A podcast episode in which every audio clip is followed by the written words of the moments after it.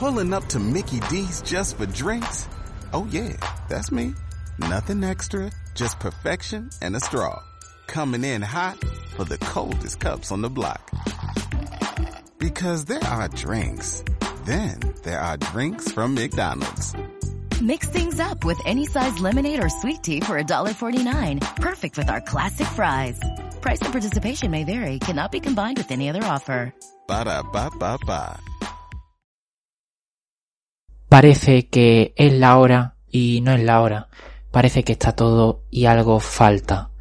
Estas palabras que les acabo de recitar forman parte de un fragmento del pregón de la Semana Santa de Sevilla del año 2010, pronunciado por Antonio García Barbeito. Algunos de ustedes, imagino, se acordarán de él.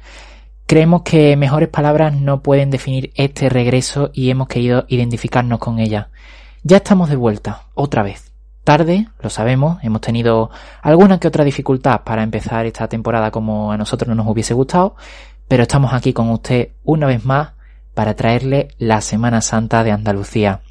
Les prometemos que ya no vamos a faltar a nuestra cita porque a partir de ahora quedan muchos programas, mucho que informar, mucho que decir y muchos invitados que van a venir a hablar de cofradía.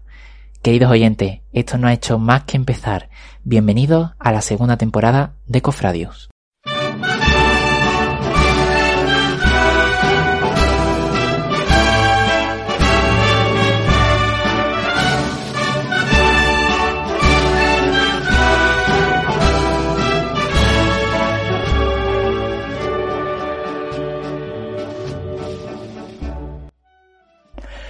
Por fin volvemos a oír esta maravillosa sintonía que forma parte del comienzo de este programa. Bienvenidos después de tres meses a la segunda temporada de Cofradio. Van a cambiar muchas, muchas cosas del programa. Pero bueno, vamos al grano, ¿no, María José? Danos unas pinceladas sobre cómo va a ser este primer programa.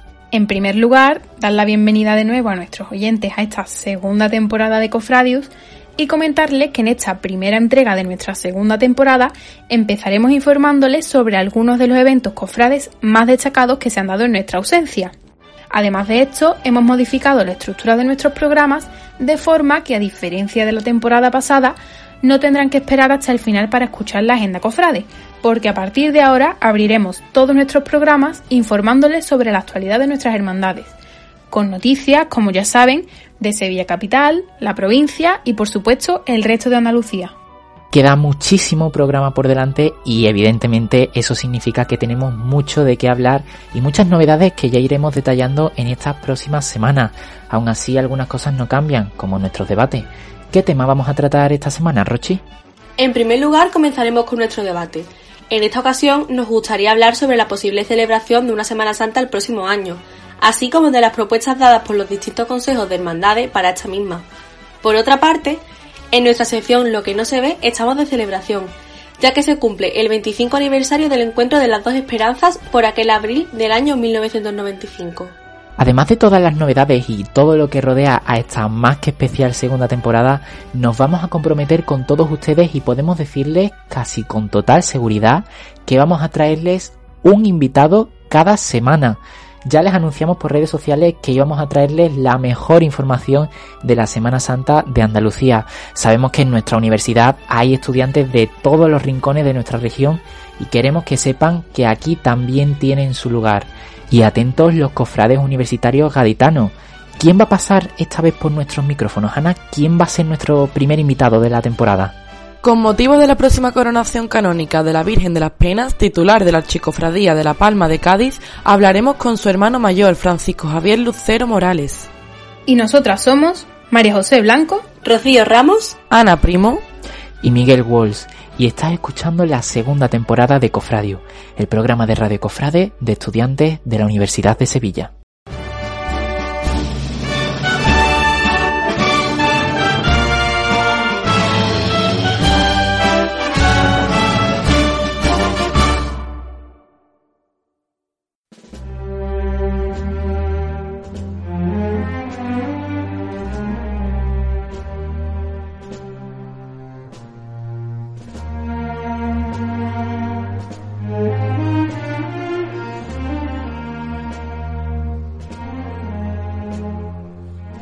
Pasado mucho tiempo desde nuestro último programa, tiempo en el que han acontecido momentos que nosotros queremos recordarles.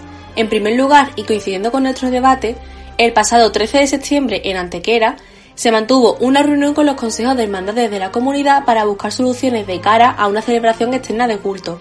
Por su parte, el presidente del Consejo de Cofradías de Sevilla, Francisco Vélez, puntualizó que no todas las hermandades tienen una plaza aledaña a los templos o que se puedan acotar como se hizo en San Lorenzo. En Sevilla, con motivo del cuarto centenario de la Sagrada Imagen del Señor del Gran Poder, la hermandad celebró una Santa Misa solemne. La misma tuvo lugar el pasado jueves 1 de octubre a las 8 de la tarde en la Plaza de San Lorenzo. El Señor se ubicó en un altar provisional que se instaló en la puerta de la parroquia de San Lorenzo, vistiendo la conocida como túnica de los devotos. Fueron aproximadamente 300 los hermanos que pudieron conseguir su invitación para asistir, ya que los accesos a la plaza quedaron restringidos. La función se retransmitió a través del canal de YouTube de la Hermandad y además los tres días posteriores el Señor se expuso a la veneración pública. Bueno, también hemos tenido algún que otro culto externo a pesar de la pandemia.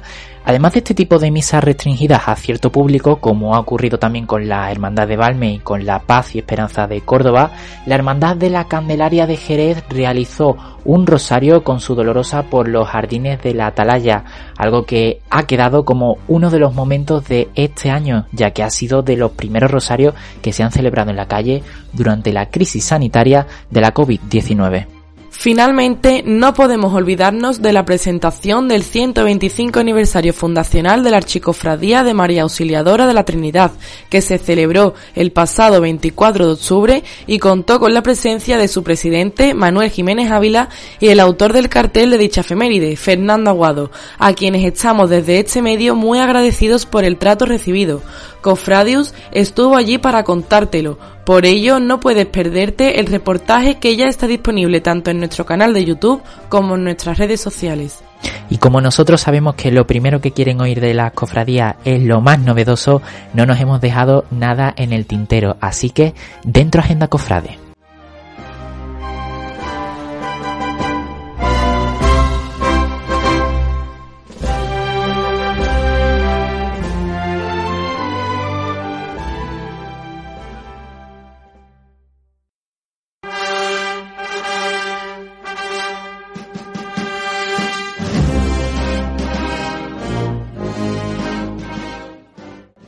Bueno, esta es una de las novedades que nos teníamos guardadas y que acaba de comentar mi compañera.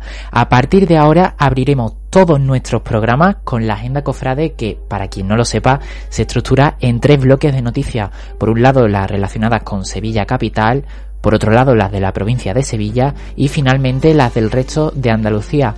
María José Rochi, bienvenidas a esta segunda temporada de Cofradio. ¿Qué noticias tenemos de Sevilla Capital? La Hermandad de la Iniesta anunció el pasado 27 de octubre el nombre del nuevo vestidor de su dolorosa.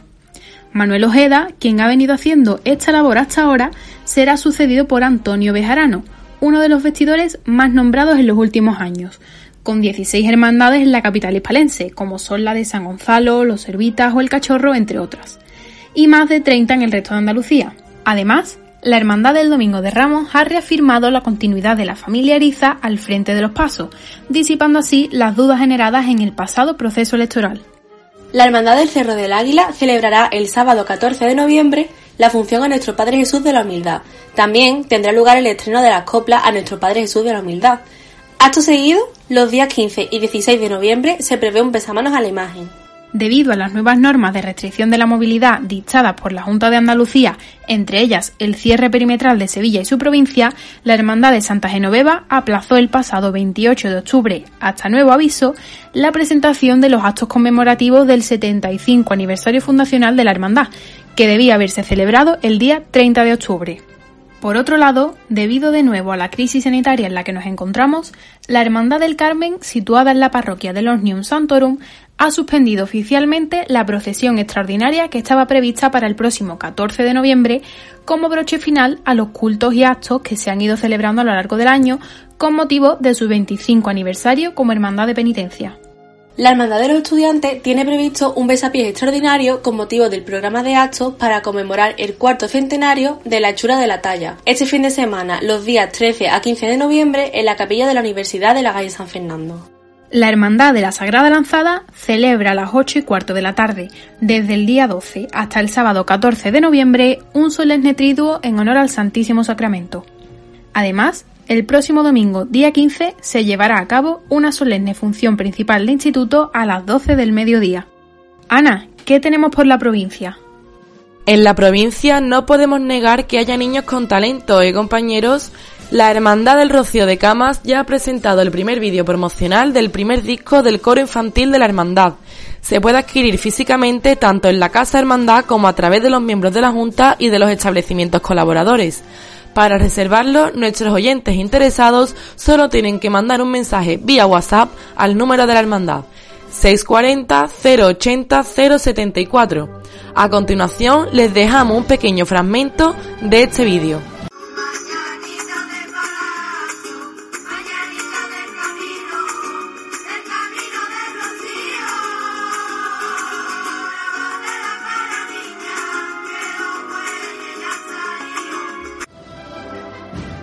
Nos trasladamos a los palacios, donde la Hermandad de los Servitas ya tiene presentada la gloria para el techo de palio de la Virgen de los Dolores. El autor de la misma es el joven Rubén Terriza, natural de la Puebla del Río. En cuanto a la gloria, se trata de una pintura realizada a óleo sobre lienzo y cuyas dimensiones son 1,60 por 1,30. Desde Cofradius le mandamos nuestra enhorabuena a este cigarrero que a su temprana edad ha conseguido elaborar trabajos de gran envergadura como este. Miguel, ¿qué nos traes del resto de Andalucía? Ya saben que empezamos nuestro recorrido por el resto de las provincias andaluzas en Málaga, donde la Hermandad Filial del Rocío se encuentra restaurando sus impecados en Antequera. La labor llevada a cabo por la empresa Santa Conserva se encuentra en lo que se conoce como fase de limpieza de los bordados en oro de este estandarte, obra de las hermanas Martín Cruz entre los años 1983 y 1984. Santa Conserva espera que la restauración concluya en este mes de noviembre o a principios de diciembre. Si nos vamos hasta Granada, allí nos encontramos con que la Junta de Gobierno de la Hermandad de la Concepción ha decidido suspender temporalmente los actos y cultos que estaban previstos celebrarse por la corporación. Alega su hermano mayor, José Arcoya, mediante un comunicado que lamentan las molestias que esta decisión pueda causar pero ante estas circunstancias deben prevalecer la prudencia y la sensatez con el objetivo de evitar riesgos para la salud.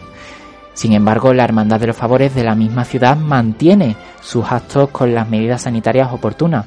La Junta de Gobierno defiende que los cultos en diciembre a la Virgen de la Misericordia se seguirán celebrando, aunque eso sí, con todas las medidas sanitarias establecidas. Entre tanta noticia amarga, Jaén nos da algún que otro respiro. A finales del mes de octubre tuvo lugar la presentación del centenario manto de la Virgen de los Dolores de la Congregación del Sepulcro tras su restauración por el Instituto Andaluz de Patrimonio Histórico. Según han explicado los restauradores de este organismo, la labor ha consistido principalmente en limpieza, reintegración de los colores del bordado y el montaje de los elementos que lo constituían. Y atención, porque además de esto se han descubierto algunos matices de quién podría estar detrás de la autoría del manto. En el seno de la hermandad se pensaba que podía ser de Elena Caro.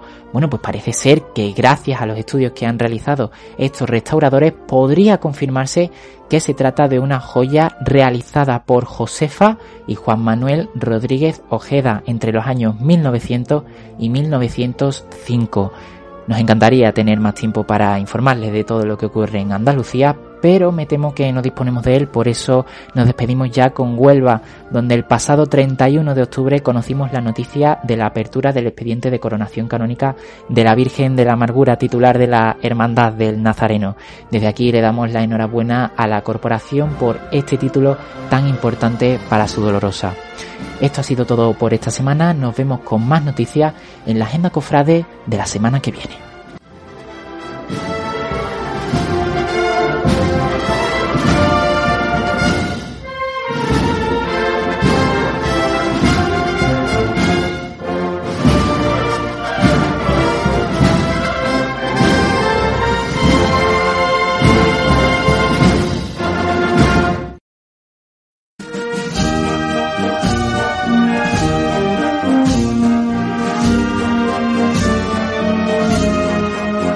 Este 2020 hemos tenido que guardar nuestras túnicas hasta que el COVID-19 nos permita volver a vivir la Semana Santa como la conocíamos hasta ahora. Muchos piensan que tendremos que esperar años para que este momento llegue, pero otros ya empiezan a plantear alternativas de cara a la Semana Santa 2021. Los datos de la pandemia no son muy favorables a la hora de pensar en las aglomeraciones que supone el hecho de sacar los pasos a la calle. El cúmulo de gente y las bullas, desde luego, son ahora mismo imposibles de imaginar. Sin embargo, ¿piensan ustedes que podríamos celebrar la Semana Santa de una manera diferente a la que ya estamos acostumbrados? Una cuestión muy discutida, donde se han escuchado diferentes alternativas ante la celebración de una festividad como nuestra Semana Santa, así como opiniones muy distantes entre ellas. Por eso nuestra pregunta es la siguiente.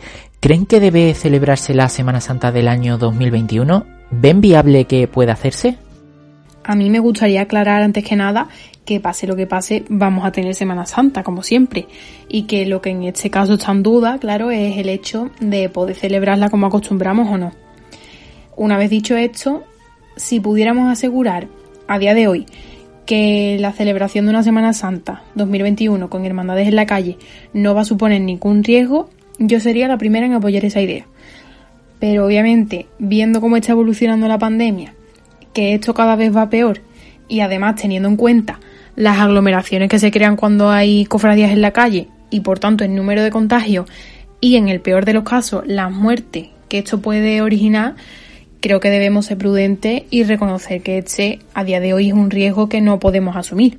Además, personalmente, yo no veo justo los escenarios que se están planteando de Semana Santa para unos pocos o mm, Semana Santa para algunos privilegiados, ¿no? Por decirlo así porque pienso que mm, de esta forma el hecho de sacar a los titulares a la calle perdería todo su sentido.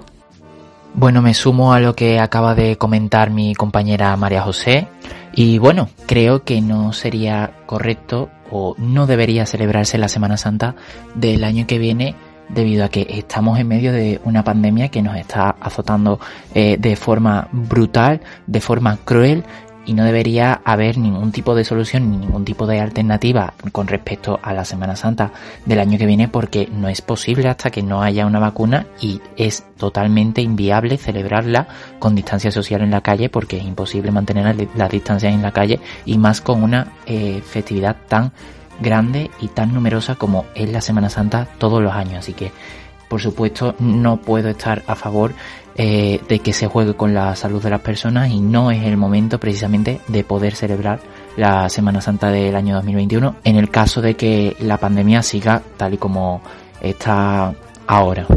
Yo me decantaría por el no. Es verdad que aún quedan bastantes meses de aquí a la Semana Santa de 2021, pero estamos viendo que la evolución de la pandemia no está siendo favorable.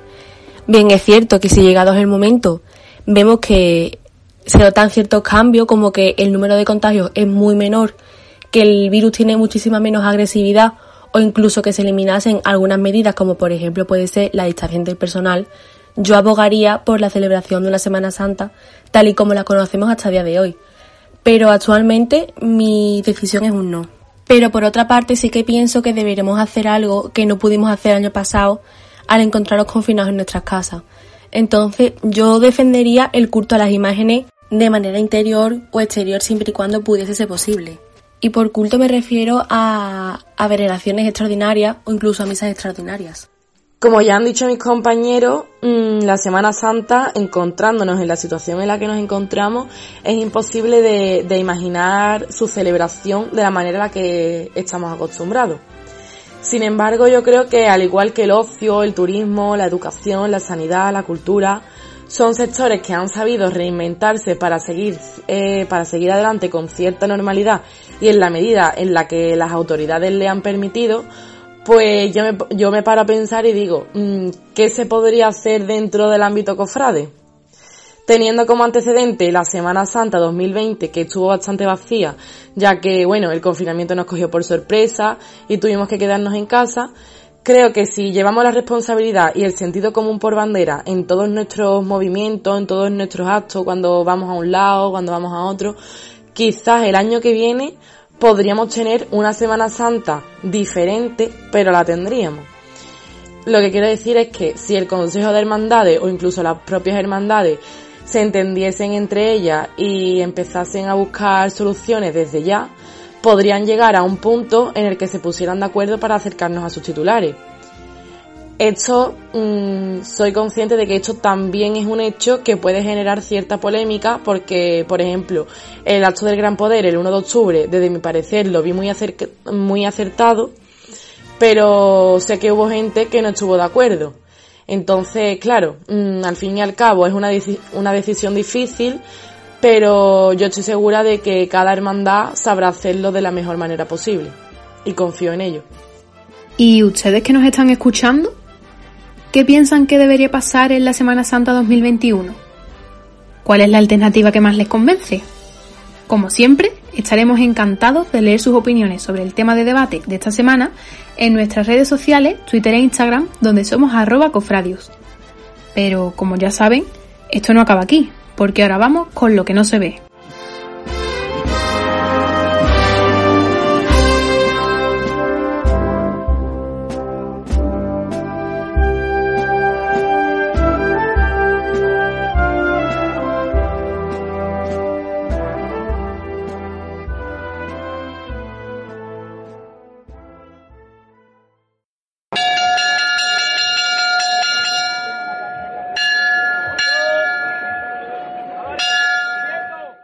¿Recuerdan la salida extraordinaria que se vivió hace dos años por el sexto centenario fundacional de la Hermandad de la Esperanza de Triana? Quizá dicho acontecimiento lo tendrán más reciente. Pero, ¿qué recuerdan del encuentro que se produjo hace 25 años entre la Esperanza de Triana y la Macarena?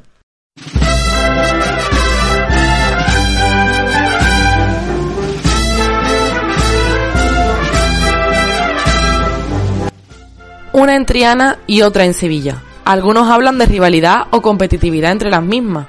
Sin embargo, nada que supere a la devoción que le tienen en la capital hispalense, donde atraen cada madrugada a todos sus fieles, llenando las calles de la ciudad de fe y esperanza.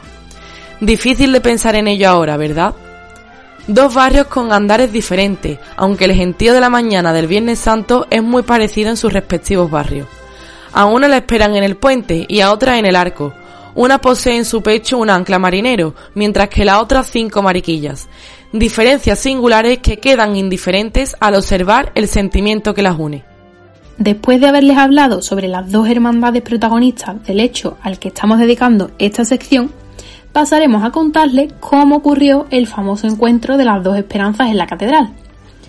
Hace 25 años, un 14 de abril de 1995, la Macarena y la Esperanza de Triana estuvieron frente a frente en el interior de la Catedral de Sevilla. A las cinco y media de la madrugada empezó a llover, por lo que la Esperanza Macarena, que se encontraba muy cerca de la catedral, se refugió en su interior. La Esperanza de Triana, por su parte, se encontraba pasando por Campana. Sin embargo, sobre las 7 de la mañana, las lluvias volvieron, por lo que la trianera aceleró el ritmo hasta llegar a la catedral.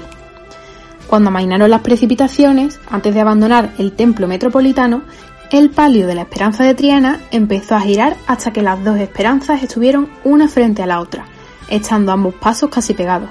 En ese momento se cantó la salve y tan solo unos pocos privilegiados pudieron presenciar de primera mano este hecho histórico de la Semana Santa sevillana.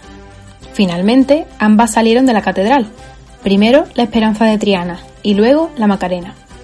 Este encuentro, como les he dicho, es algo histórico que aún a día de hoy todos los sevillanos recuerdan con cariño. ¿Verdad, Rochi? Tanto aquel Viernes Santo como los restantes días fueron muy comentados. El encuentro de las dos esperanzas, dos grandes devociones sevillanas, un acontecimiento poco probable que se acabó dando. Solo unos pocos fueron los afortunados que pudieron vivir ese momento, pero fueron muchos los cofrades que desearon haberlo presenciado. Y es que estamos hablando del año 1995, cuando los medios de comunicación aún no tenían los suficientes medios para poder cubrir ese titular con el mismo auge que si hubiese ocurrido en nuestros días. Pero eso no evitó que aquel sábado santo, al publicarse en los diferentes diarios y periódicos, miles de devotos acudiesen a su papelería más cercana para hacerse con una de las ediciones. Fue muy emocionante, estábamos con el corazón en la mano. Todos deseábamos poder ver esa foto con nuestros propios ojos y colgarlas en nuestras casas nos comentó uno de los traneros que tuvo la suerte de poder vivirlo en primera persona y verlo con sus propios ojos. Y es que toda la prensa dedicó un espacio para imprimir esa llamativa foto, una estampa que a pesar del paso de los años sigue presente en nuestra memoria. Por eso, 25 años después de este acontecimiento, en la actualidad de las y los sevillanos se sigue recordando como uno de los momentos más importantes de la historia reciente de Sevilla. Los hermanos más veteranos de cada hermandad miran hacia ese 14 de abril de 1995 de una manera especial dos de las grandes devociones de la ciudad juntas y cobijadas por el techo de la catedral gótica más grande del mundo. La lluvia nos ha impedido muchas cosas, pero nos ha hecho vivir otras que han quedado como momentos imborrables e historia viva de nuestra ciudad y nuestra Semana Santa. Ahora, más que nunca, que no nos falte la esperanza.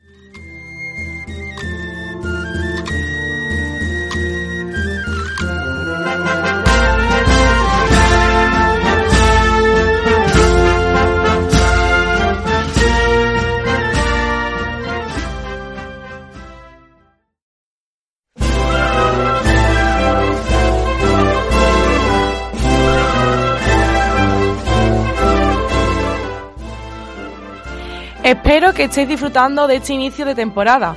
No se vayan aún, que ahora viene lo mejor, y es que vuelven nuestros programas y con ellos las entrevistas. En esta ocasión tenemos el placer de entrevistar a Francisco Javier Lucero, hermano mayor de la Archicofradía de la Palma de Cádiz. ¿Qué tal? Bienvenido, un placer tenerle con nosotros. ¿Qué tal? Nada, encantado. Bueno, lo que necesitéis, aquí estamos. Bueno, antes de nada, Francisco Javier, eh, yo me llamo Miguel, muy buenas tardes. Eh, quiero darle mi más sincera enhorabuena a usted y a la Archicofradía de La Palma en general por la concesión de la coronación canónica a la Virgen de las Penas. Sabemos que consiste en un proceso largo hasta llegar a agosto del año que viene y en referencia a esto, eh, ¿cómo fueron los inicios? ¿Cómo surge la idea de tener la posibilidad de coronar a vuestra dolorosa? Bueno, esto nos podemos, nos tenemos que remontar hace 16 años, vamos, prácticamente cuando empieza, digamos, la base, los gérmenes de cuando comenzamos a pensar pues en esa solicitud de coronación, pues parte principalmente la base de, de, en el año 2001 eh, o 2000, 2002, no sé exactamente, por ahí más o menos, en 2002-2003 había un párroco, bueno, que ahora mismo ya no está con nosotros, pues que, bueno, pues el hombre, debido a su experiencia que estaba viendo dentro de, de la parroquia de la iglesia, pues decide proponerle a la Junta de Gobierno que por qué no solicitar eh, a la diócesis, en este caso al, obispo de, la diócesis de Cádiz, que por aquel entonces era don Antonio Ceballos, pues la coronación canónica de la Dolorosa, debido, bueno, a la devoción que le estaba viendo, a la gente como venía los viernes, la que le rezaba, la gente entraba, salía, y bueno, a partir de ahí, pues que se sigue un proceso de llevarlo al Consejo Pastoral Parroquial, la Junta de Gobierno la aprueba, se lleva un cabildo general del mano y se hace una solicitud oficial para la coronación canónica de Nuestra Dolorosa, a la que el obispo nos contesta que no ve ningún tipo de inconveniente, pero sí eh, debido a que hay muchas patronas de muchos pueblos de la provincia y de la diócesis que todavía no están coronadas, pues que él piensa que bueno que hay un orden y que debemos esperar. Y bueno, volvemos otra vez a, recordarle un poco que tenemos presentado una solicitud y el final, digamos, es cuando ya don Rafael Sornoza, el actual obispo, pues que no pone inconveniente en que la Virgen se pueda coronar, pero nos manda un trabajo que es un trabajo de unas misiones populares en el barrio de la Viña. Y para el que no sepa qué es esto, se lo puedo explicar, pero bueno, unas misiones consiste simplemente es llevar la iglesia y el evangelio pues a, la, a las casas de los vecinos del barrio. Así rápidamente, por si la gente no, no, no lo ha hecho nunca, pues es como suelen hacer las parejas estas que vemos muchas veces de testigos de Jehová, yendo por las casas, pues lo mismo, con un montón de actividades durante un año entero, y bueno, y ahí empezamos a trabajar esas misiones que dio al final el fruto que dio que el obispo se convenció de que la Virgen tenía que ser coronada. Bueno, y en cuanto a la corona que va a portar la Virgen, ¿qué detalles podrías darnos sobre la misma? Y siguiendo en esta línea, ¿podría decirnos si la Virgen de las Penas va a estrenar algún tipo de ajuar, ya sea manto, accesorio? Sí, bueno, la corona, eh, bueno, es una corona que la va, la está ya, ya la está realizando el artista cordobés, que es un orfebre joyero, que es don Manuel Valera. Y bueno, el principio, el diseño de la corona está basado en ideas y cosas de, de Cádiz, ¿no? Por ponerte un ejemplo, hay, hay cornisas de, edificios emblemáticos de la ciudad, hay altares, por ejemplo, como el de la coronación de la Virgen de la, de la Catedral Vieja de Santa Cruz, que va reflejado en el frente, en el frente de la corona, lleva detalles de una viña, ¿no? Porque como estamos en el barrio de la viña, y con respecto a los, a los estrenos, bueno, pues la intención de la hermandad también trabajándose, eh, seguramente pues la Virgen estrene una saya eh, bordada en unas talleres de Granada, que ahora mismo el nombre no recuerdo del señor, y también pues un, tocado también nuevo que va a ser donado, la saya por los, los cargadores, en este caso los, o los costaleros del, de la Virgen, y, el tocado irá también regalado por los cargadores del, Santísimo Cristo de la Misericordia, el titular nuestro. Y bueno, y en general, bueno, todo lo que vaya llegando de, de bueno, de regalo de los hermanos, porque igualmente que la corona, hasta ahora todos los regalados del metal que va a llevar la, la, la corona son donaciones de los hermanos que han llegado, tanto de plata como de oro. La verdad es que es bastante interesante todo lo que, mm, lo que va a acontecer en torno a la, a la coronación canónica de la Virgen de las Penas y también creemos que son dignos de mención algunos de los cultos extraordinarios que tiene preparado la archicofradía para su coronación, como el traslado al convento de Santo Domingo, el besamanos a los pies de la Virgen de Rosario y la procesión triunfal, entre otros. Eh, ¿Nos puede dar algún adelanto de cómo van a ser esos eventos?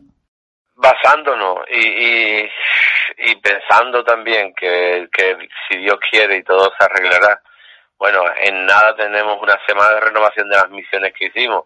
Después vamos a tener eh, la celebración del dogma de la Inmaculada que está dentro de los actos de coronación. Después ya tendremos un parón en la cuaresma que se me supone y se me hace que no va a ser, no va a ser complicada porque parece ser que, bueno, al ritmo que llevamos de esta pandemia, este año, el año que viene, me parece que nos quedamos otra vez sin Semana Santa y con una cuaresma muy diferente. Y bueno, después de la cuaresma, pues ya, digamos, enlazaremos propiamente dicho ya con los actos fuertes de la coronación y después digamos que en el tramo final, que es lo que te has nombrado, que son los 15 días antes de la coronación, que es el día 14 de agosto, si Dios quiere, pues tendremos eh, eh esa, eh, bueno, ese camino primero que la Virgen se una semana antes de la coronación, el día 6 partirá, como tú bien has dicho, ¿no? para el convento de, Santo Domingo, para el santuario de la Patrona de Cádiz, donde allí el día 7 se le, se le realizará el pregón de, de, la coronación. Después de ese pregón tendremos el besamano ¿no? a los pies de, de, nuestra, de nuestra patrona y después ya de esos días pues ya se partirá directamente para la iglesia catedral para la coronación canónica del 14 de agosto. Serán dos idas, una primera que llegará al, santuario y después la segunda ida, después de que esté los cuatro o cinco días que esté en el santuario de la padrona, también irá con música, también muy diferente a lo que lo podrá hacer en la primera ida, ¿no? Porque Prioste son los que ultiman los detalles de cómo irá, si irá en su paso, si irá en otro paso. Todavía la verdad es que está todo un poco en el aire, ¿no? Pero es verdad que, que bueno, que yo creo que va a ser una cosa bastante atractiva. Y bueno, yo creo que todo eso como te he dicho, ¿no? Van a, van a estar rodeados de una vistosidad y una lucidez como yo creo que, bueno, que nos gusta hacer las cosas a las hermandades, en este caso a nosotros. Pues sí, pues por desgracia, mm, además de esto, los datos que nos da diario la pandemia de la COVID-19 no son nada buenos. Eh, en referencia a lo que hemos estado hablando antes, ¿nos podría decir si la corporación está planteando otros escenarios para que se lleve a cabo la celebración de la coronación canónica en caso de que la pandemia siga todavía tal y como está ahora? Bueno, yo te digo, desde mi punto de vista como hermano mayor, eh, yo no veo tipo de escenario que no sea el que la Virgen salga como tiene que ir, ¿no? Como se hace una coronación que va camino de, coronarse en su paso, en, un paso con música. O sea, yo no contemplo, por ejemplo, el, la Virgen, pues, mejor no sé, pero decirte algo, ¿no? Llevarla en un transporte a la catedral y coronarse, no. Eh, en todo caso, la hermandad pues tendría que plantearse si la pandemia no nos dejara, pues eh, retrasar la coronación pues a lo mejor pues unos meses más tarde, ¿no? Un año más tarde, ¿no? Desde luego esa es la única forma de que todos los fieles puedan disfrutar de, del evento, ¿no? Sí, claro, y bueno, mm, siguiendo con este tema, eh, la Semana Santa, que es una de las mayores festividades de nuestra comunidad, también se podría ver afectada. ¿Tiene constancia de los planes que hay entre los hermanos mayores de otras corporaciones o incluso del Consejo de Cofradías de Cádiz de cara a la Semana Santa 2021? Mira, ahí se han estado hablando cosas, el presidente por lo visto estuvo comentando desde que el presidente Bonilla, el presidente de Andalucía, parece que parece que planteó algo que, que bueno, que, que, de alguna forma pues que la gente pudiera disfrutar, ¿no? Aquí, bueno, parece que, que se hizo un sondeo, se ha hecho un sondeo a ver qué pensaba la gente un poco, que si se habló de, la, de los titulares en Parihuela, de una carrera oficial, y bueno, yo creo que al final se ha quedado todo en el aire, ¿no? Porque después también hemos tenido eh, esa reunión de los obispos del sur, ¿no? Donde, donde casi planteaban a las hermandades eh, o, le exigían un poco, ¿no? Que, que no convirtiéramos la Semana Santa en un sucedáneo, ¿no? Eh, por, por salir a la calle por salir y sacar el santo, ¿no? En la Semana Santa yo soy más partidario de que si hay que aguantarse un año más, pues aguanta uno un año más y el día que lo hagamos, lo hagamos con todo lo que, como nos gusta hacerlo a las hermandades, ¿no? Eh, ¿Se sabe cómo se va a llevar a cabo la formación o si la coronación canónica presenta alguna obra social? Sí, nosotros esa obra social también la hemos presentado y además ya, ya hemos empezado a trabajarla. La obra social es una obra social es totalmente diferente porque además desde el punto de vista histórico creo que va a ser algo que casi ninguna hermandad, bueno, en Cádiz por ejemplo nunca se ha planteado. Eh, como sabéis, las obras sociales de las coronaciones, según la, burocracia, te, te obliga a que sea perdurable en el tiempo, ¿no? Y entonces nosotros, ¿qué hemos hecho? Sabiendo y conociendo el barrio de la viña, los problemas de infravivienda que tiene, y después de, de haber hecho las misiones, esas que te hablé al principio, donde estuvimos visitando las casas, estuvimos viendo a las familias, estuvimos hablando con ellas, llevando un poco la iglesia, vimos la precariedad de la, de, bueno, de la situación de algunas casas, ¿no? Y sobre todo en la parte de aseo, ¿no? Hemos visto cuartos de baño en una situación bastante eh, lamentable, entonces, ¿cuál ha sido la obra social de la hermandad? Pues la hermandad, la obra social que, plan, que ha planteado y que ha aprobado y que ya ha comenzado, pues vamos a hacer, eh, de acuerdo con Cáritas, hemos hecho una valoración de cuáles son las familias que en, qué que peor situación tienen, en este caso, el cuarto de baño, ¿no? Y entonces son unas 10, de 10 a 12 familias que se le ha hecho un estudio y bueno, ya tenemos los proyectos de todos esos cuartos de baño y lo que va a hacer el hermandad que le va a restaurar y le va a poner un cuarto de baño nuevo a cada una de esas familias, por lo que conlleva mm, hacer toda esta historia, ¿no? De estas obras y claro, estos costes cuando uno se los plantea son altísimos, pero ¿cuál ha sido nuestra suerte? Pues que cuando se lo planteo a la Fundación Caixa y Cajasol, le gusta tanto la idea, pues que hemos recibido una ayuda bastante buena que nos va a permitir ejecutar todas estas obras y va a permitir que todos esos vecinos del barrio que ya tienen necesidades alimentarias, pues también tenían esas necesidades en sus casas de infravivienda, se le va a mejorar el estado en sus casas gracias a la obra social que parte de la coronación. Y eso la verdad es que, que es una de, es una de las, es otra de las gran corona que va a llevar la Virgen de las Penas la otra cara, la otra corona, una corona bastante bonita, bastante hermosa. Bueno, Francisco Javier, ya para acabar queríamos dedicar un poquito de esta entrevista a vuestra otra titular Mariana, que nos consta, la Virgen de la Palma. Eh, la semana anterior fuimos testigos de cómo se celebraban sus cultos y bueno, por lo que tenemos entendido, la hermandad tenía pensado hacer algunos actos públicos el pasado 1 de noviembre con todas las medidas de seguridad. ¿No es así? ¿Qué, qué pasó al final? Sí, planteamos, el, nosotros todos los años hacemos el voto bendecimos las aguas, desde 1755 se bendicen las aguas de la caleta con el crucifijo y el estandarte que se sacó en su día cuando ocurrió el marimote de Lisboa de 1755.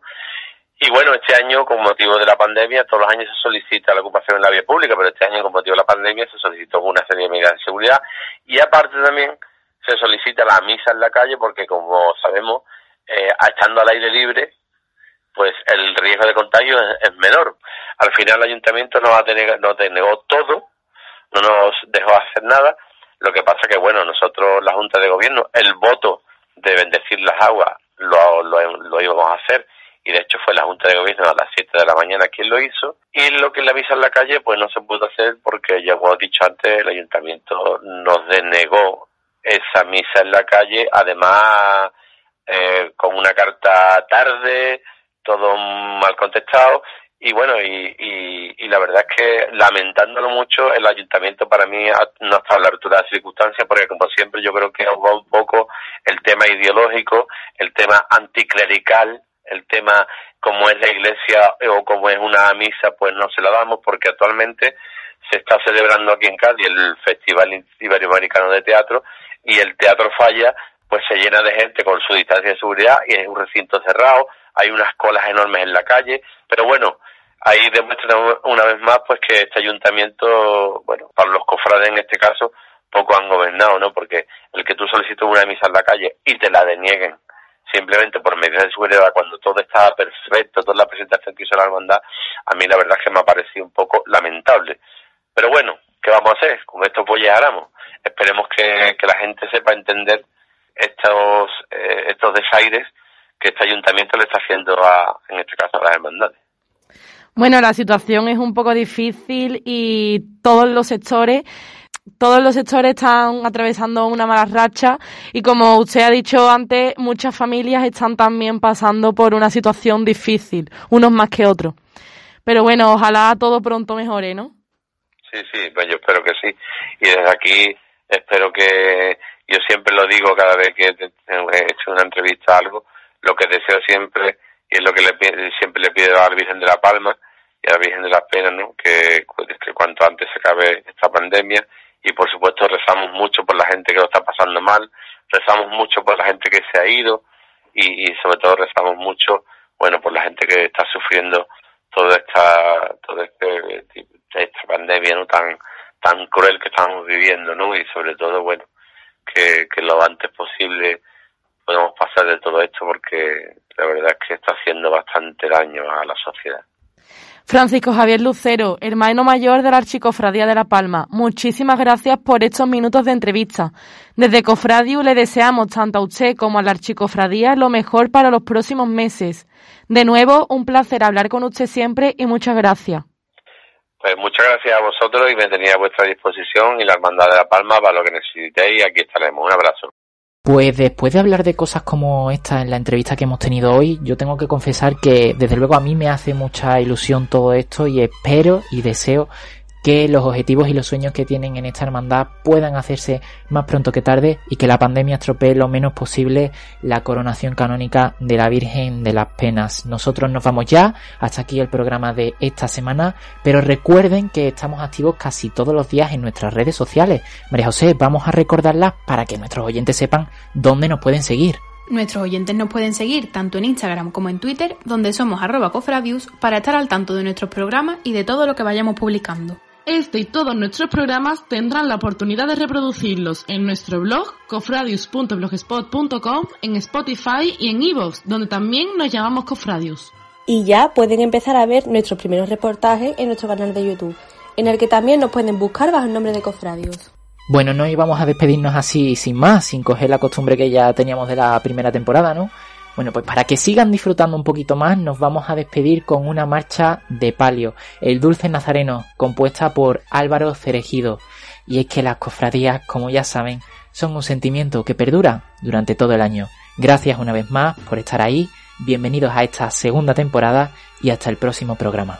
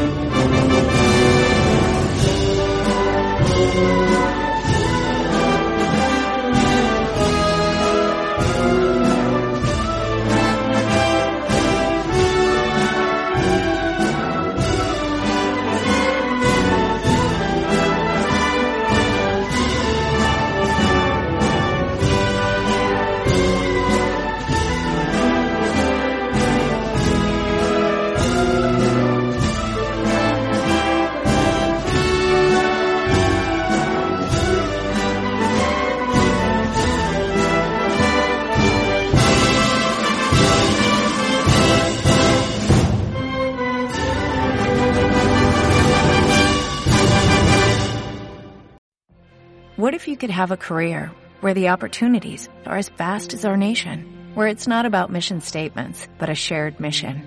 At U.S. Customs and Border Protection, we go beyond to protect more than borders, from ship to shore, air to ground, cities to local communities. CBP agents and officers are keeping people safe. Join U.S. Customs and Border Protection and go beyond for something far greater than yourself. Learn more at cbp.gov/careers.